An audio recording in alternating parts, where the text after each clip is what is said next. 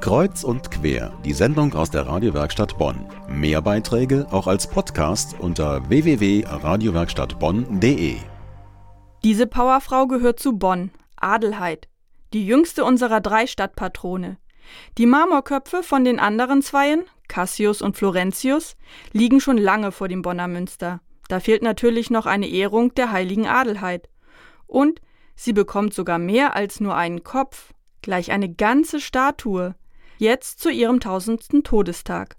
Ort die Pfarrkirche St. Peter in Vilich. Pfarrer Michael Dörr. Man sieht eine Frau, die Schwesterntracht trägt, aber keinen Schleier. Das hat die Künstlerin bewusst gemacht, einer zu sagen, sie war eine Ordensfrau, aber sie war eben auch eine Stiftsdame zunächst, die eben auch die schönen Kleider liebte, deshalb das offene Haar, die ganz nach vorne guckt, die Menschen anguckt. Sie hat den Äbtissinnenstab in der Hand. Also das Zeichen ihres Amtes.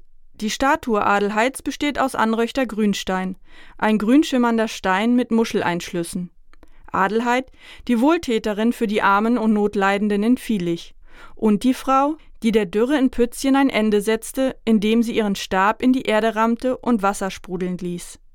Für das Kunstwerk Adelheid wurde viel gespendet. Seit Januar über 25.000 Euro. Davon viele private Spenden. Einige Tausende fehlen jedoch noch. Doch das ist es wert, findet eine der Verantwortlichen der Ausstellung zum Leben Adelheids in der Kirche, Anke Ödekhofen. Adelheid ist Bonnerin quasi immer gewesen und ihr Wirken halt bis heute nach.